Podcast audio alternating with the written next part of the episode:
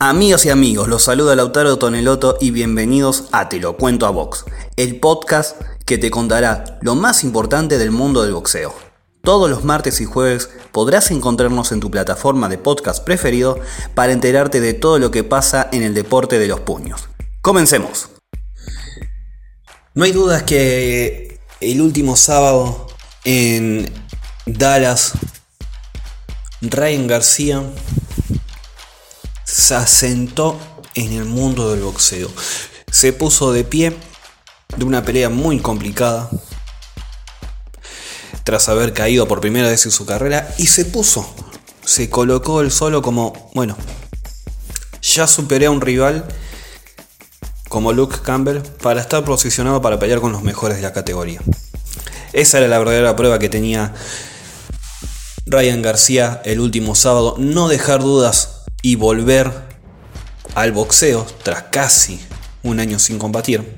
Recordemos que había peleado el 14 de febrero en Estados Unidos el año pasado cuando derrotó a Fonseca por nocaut 1 y superó una verdadera prueba. Sin embargo, sin embargo, el estadounidense dejó muchas cuestiones para analizar. Porque, por un lado, hay una realidad muy importante en Ryan García, que es lo extra boxístico.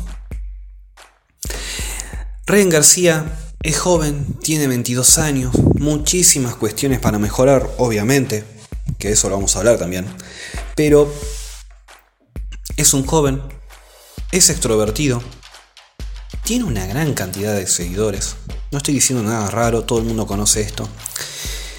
Y a esto se le suma que tiene una muy buena línea de boxeo, o una aceptable línea de boxeo con muchas cuestiones para mejorar. Sumado que pega y pega fuerte. No hay dudas de que el estadounidense sabe combatir y que demostró que está como uno de los nombres importantes para volver a combatir, o mejor dicho, para ser retador a uno de los grandes nombres de la actualidad en las 135 libras. Sin embargo, además de todo eso, lo que lo hace más atractivo aún es que el estadounidense mueve una gran cantidad de dinero. Vamos a decir las cosas como son. Esto es boxeo, esto es un negocio y mueve dinero, Ryan García.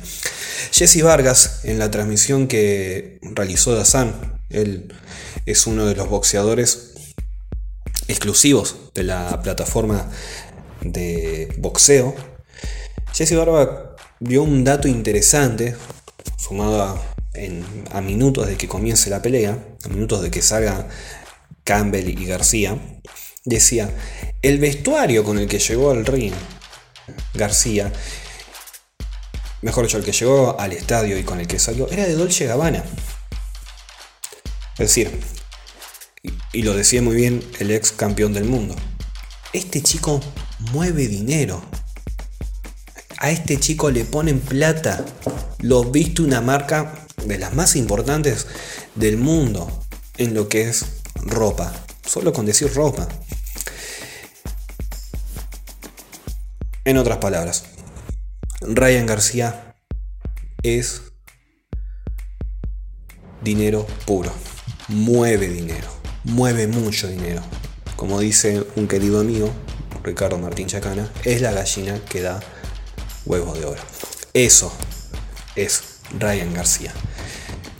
Sumado a que es un boxeador extrovertido, que vende bien los combates, que vende, vende, vende, vende hasta lo invendible.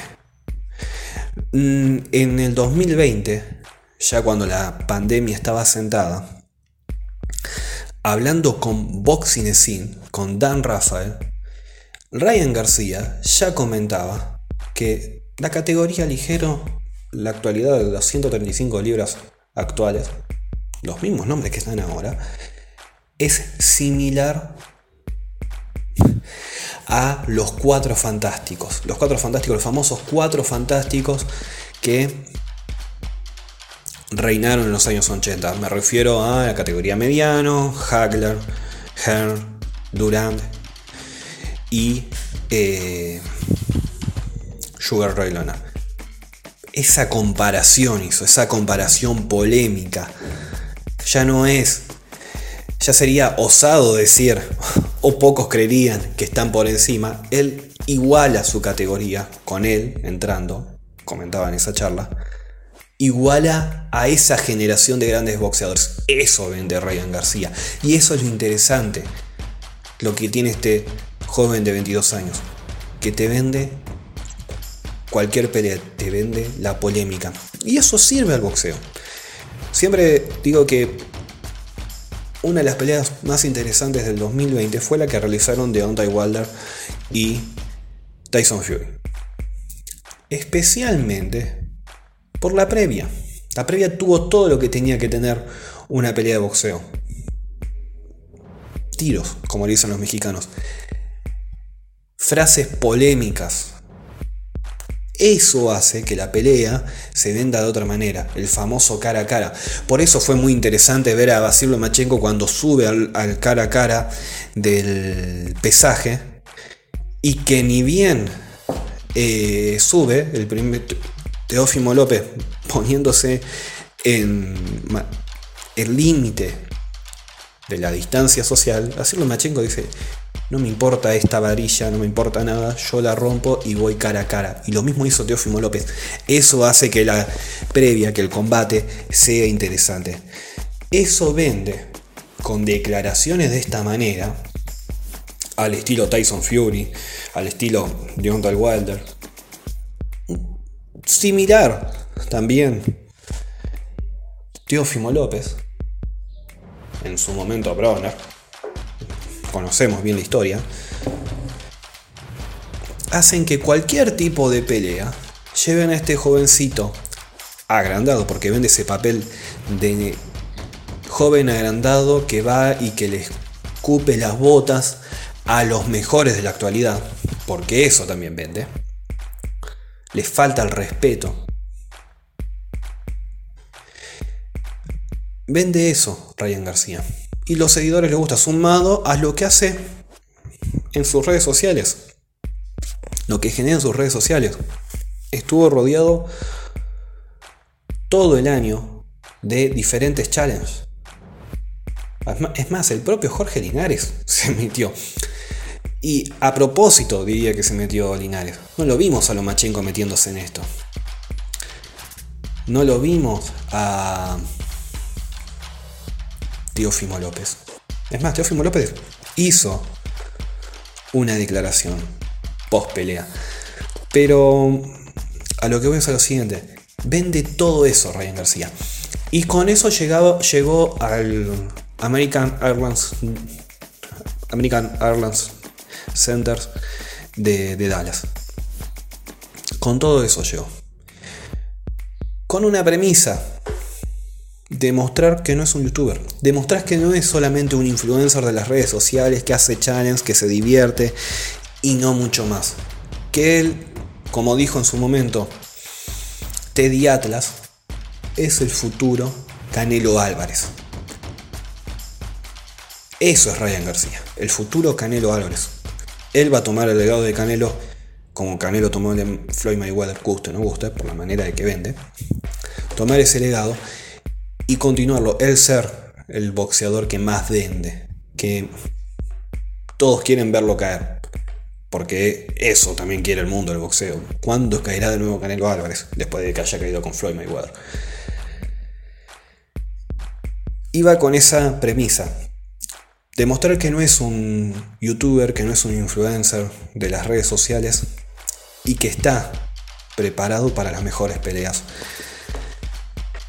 de las 135 libras. Y sin ninguna duda tuvo una verdadera prueba.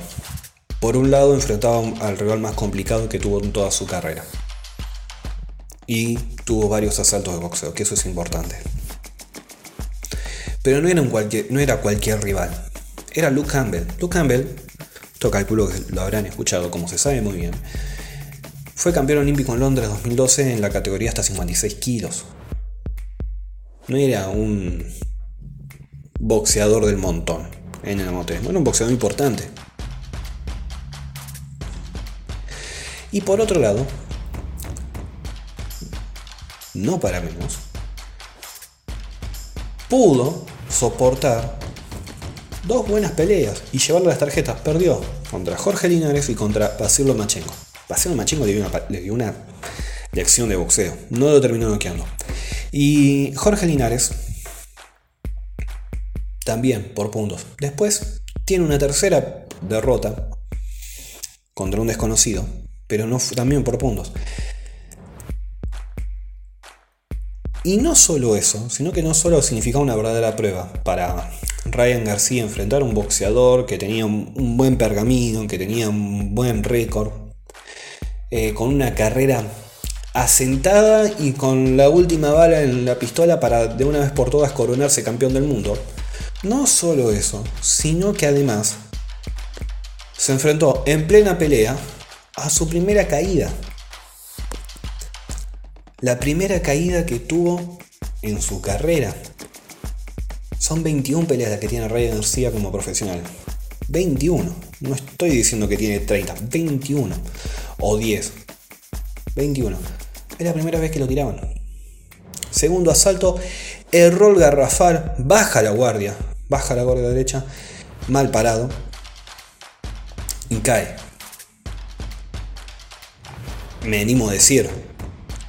Por los ojos.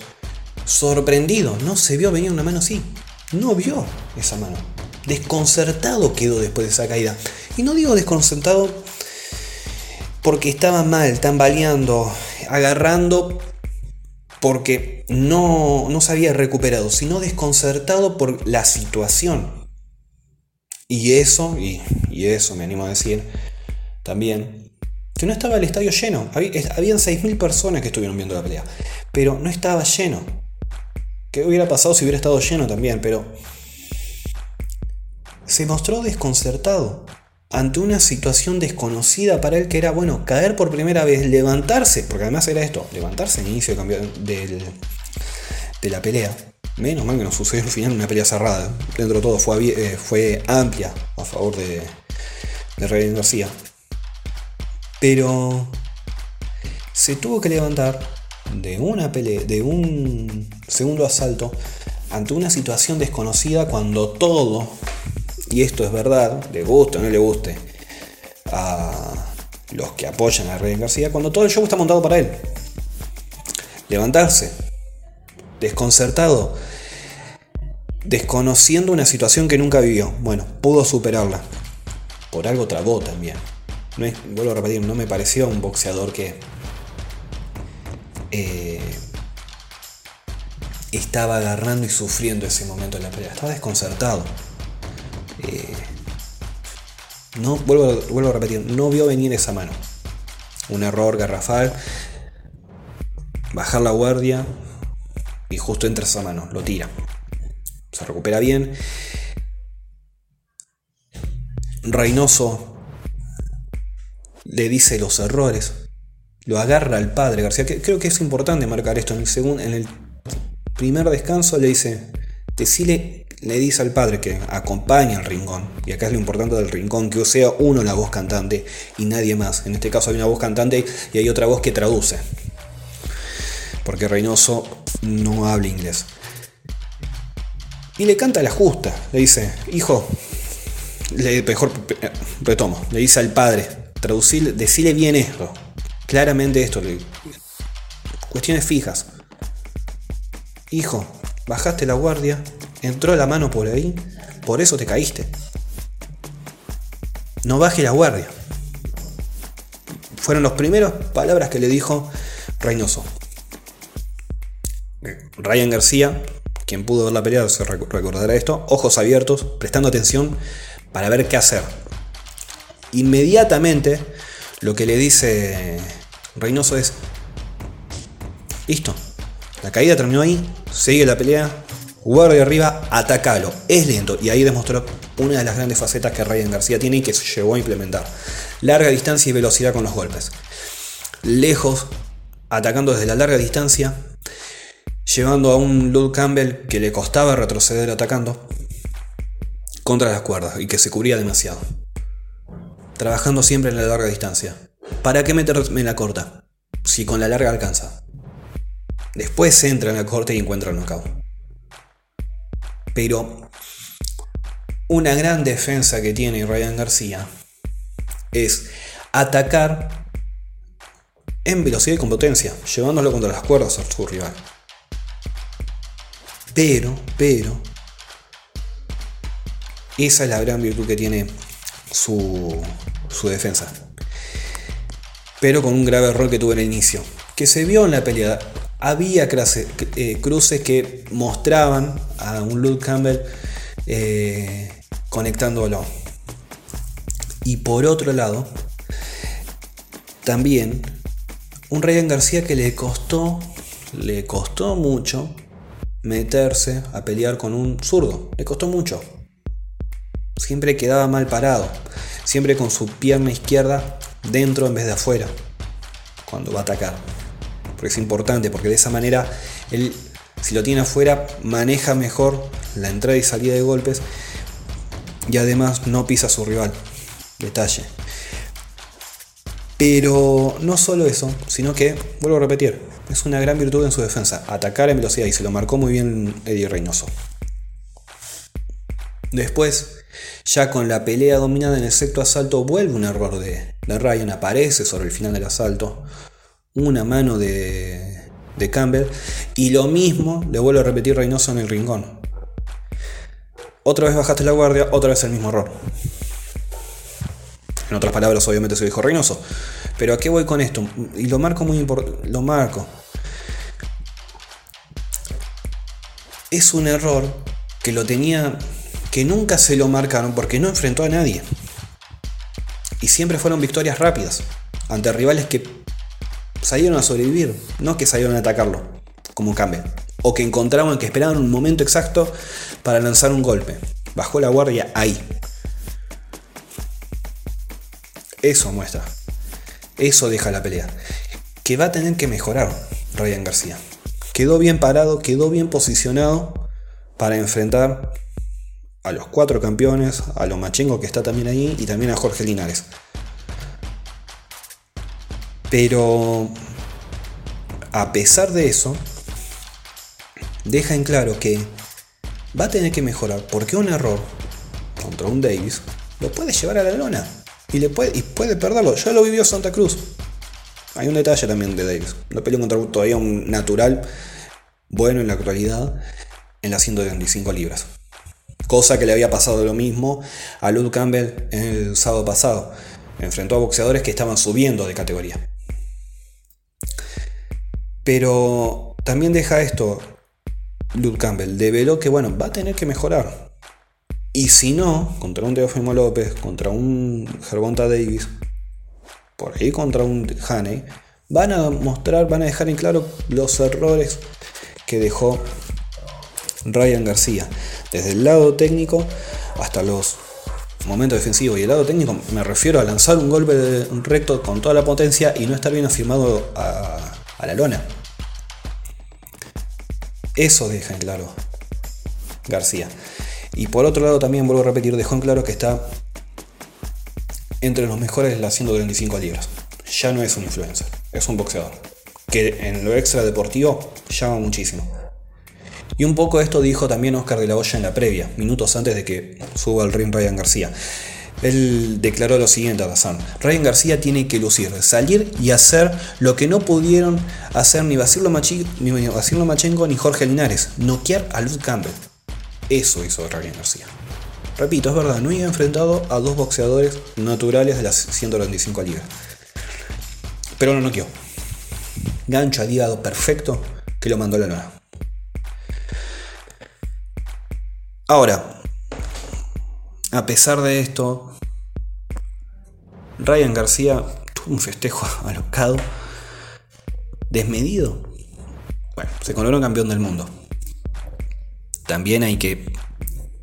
¿Qué sentido? Y acá caemos siempre en el mismo debate. ¿Qué sentido tienen hoy los títulos del mundo? ¿Qué, ¿Qué calidad de qué le da un boxeador el título del mundo? En su momento se lo daba. Bueno, es el mejor. Enfrentó al mejor, al primero del ranking. Si no es que estaba. Si es que venía en ascenso, bueno, enfrentó al campeón, ganó, se coronó y punto. Acá en calidad de qué? Título interino. Título interino ligero. Es la tercera opción, perdón, mejor dicho, la segunda opción de Teófimo López. Porque primero está Devin Haney. Recordemos, Teófimo López, campeón franquicia. La estupidez que hizo el Consejo Mundial de Boxeo del CMB. En el medio está Devin Haney, campeón regular, hay que tomarlo así también. Y. Porque si no, digamos, ligero, si no es campeón Teófimo López, ¿qué es para el CMB? Es el campeón principal. Y lo mismo sucede con. Y título interino, Ryan García. ¿Fue desmedido? Puede ser, pero por el simple hecho de que el título, ¿en calidad de qué? No hay ningún título que dé tanta, tanto festejo. Me parece que lo hacen los rivales, el festejo desmedido. Otro tipo, o hubo otro tipo de pelea. Caso Teofimo López cuando venció a Basilio Machenko o Richard Comey por la manera en que lo venció impactante. Sin embargo, desmedido el festejo, también que era la pelea más importante para Ryan García. Pero deja ese sin sabor. Es un título interino. Y no enfrentó a uno de los mejores de la 135, sí, no al mejor. Ni siquiera a los cuatro mejores. Digamos, eso también hay que marcarlo. Y a esto me meto. Está para pelear ahora contra Devin Haney, Gervonta Davis, Teófimo López o el mismo Basilio Machenko. Da la sensación que está lejos. Es verdad. Lo discutía con Tomás Aguirre, colega de 2610. Es verdad, está lejos. Pero por algo también tiene un título y por algo se posicionó. Y en algún momento va a tener que enfrentarlos. Y ojalá sea en el 2021. No esperemos un 2022-2023. Da la sensación, posicionado está, vuelvo a repetir, y que está lejos en cuanto a nivel técnico, y que por ahí de verdad necesita una prueba más para ajustar algunos detalles, pero una verdadera prueba. No volver a alguien menor, a Ryan García le van a servir, servir coincido, como decía Tomás Aguirre, un Richard Comey o un. Sí, un Richard Comey. Ese tipo de rivales. Alguien que lo potencie, que le debe errores a, a mejorar. Eh, pero está posicionado y en algún momento va a tener que enfrentarlos. Y espero que sea pronto. Si no, volvemos a lo mismo. Ryan García va a terminar siendo un rival que superó solamente a Luke Campbell y que dejó y que nada más y vuelve a lo mismo, a los challenges, a ir a desafiar a Jake Paul o a hablar con Logan Paul y queda ahí, queda ahí su, su salto. Por último y muy importante para, para marcar es el, ya lo había marcado antes, pero vale remarcar de nuevo la presencia del Team Canelo. Y la presencia de un técnico como Eddie Reynoso. No fue casualidad que Eddie Reynoso haya marcado mucho. Eh, decirle al padre, traducirle esto que le voy a decir. Es importante esto. No le digas palabras más, palabras menos. Es esto. Fue clave, es importante el Team Canelo. Y por otro lado, también lo importante que es que fue que esté Canelo ahí más que un boxeador individual, es un equipo que va todo junto avanzando. Donde, coincido con estas palabras que dijo, lo cito Tomás Aguirre, la principal cara del equipo, del gimnasio, del establo, como quieran llamarlo, de Eddie Reynoso, es Canelo Álvarez. Y para estar en ese gimnasio tenés que estar, ser igual de disciplinado o más que Canelo Álvarez. Si no, no es casualidad que Canelo Álvarez regrese después de más de un año de inactividad y le dé una lección de boxeo a Luke Campbell. Ah, perdón, a Calvin Smith. Me equivoqué de británico. Eso tiene que mostrar. Por eso es importante la presencia del equipo.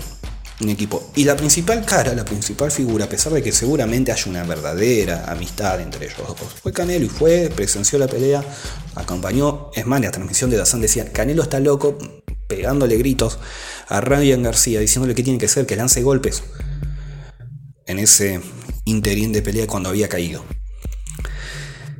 Por eso no es casualidad también que haya una transformación física por parte de Andy Ruiz, que ahora está con el equipo Canelo. El Team Canelo, perdón. No es casualidad. No es casualidad que Eddie Reynoso marque mucho el tema de disciplina. Oscar Valdés, Canelo Álvarez, Julio César Martínez son boxeadores que están preparados para eso. Luis Neri con Eddie Reynoso ha estado con mucha disciplina, lo sabe muy bien eh, Eddie Reynoso. Lo tiene igual. Ryan García es un boxeador inteligente que además de que maneja mucho lo extra boxístico, es disciplinado. Y hay un video dando vuelta que es muy parecido al golpe que lanzó, pero bueno, a lo que voy, es difícil ver en todo caso a Canelo Álvarez tomarse un minuto, voy al hecho de tomarse un minuto y decir, bueno, eh, hace este golpe y explicándole y después la, esa misma combinación que le explicó haciéndola con Eddie Reynoso, no fue Eddie Reynoso que le dijo, bueno, hace este gancho. Hace esta combinación. Fue Canelo Álvarez, se puso, seguramente con, previa explicación de, de Eddie Reynoso, pero fue él que se puso y le sirvió de ejemplo y se si no, es extraño ver un boxeador de la altura de Canelo decir, bueno, hay que hacer esto, es verdad. Todos los boxeadores se prenden, dan una mano, pero si, en otras palabras, si vos estás en ese gimnasio, tenés que ser disciplinado. Y eso demuestra este equipo. Y vale la pena mencionarlo y vale, la pena destacar esta identidad que tiene Team Canelo. O Team Eddie Reynoso, Establo, como quieran llamarlo.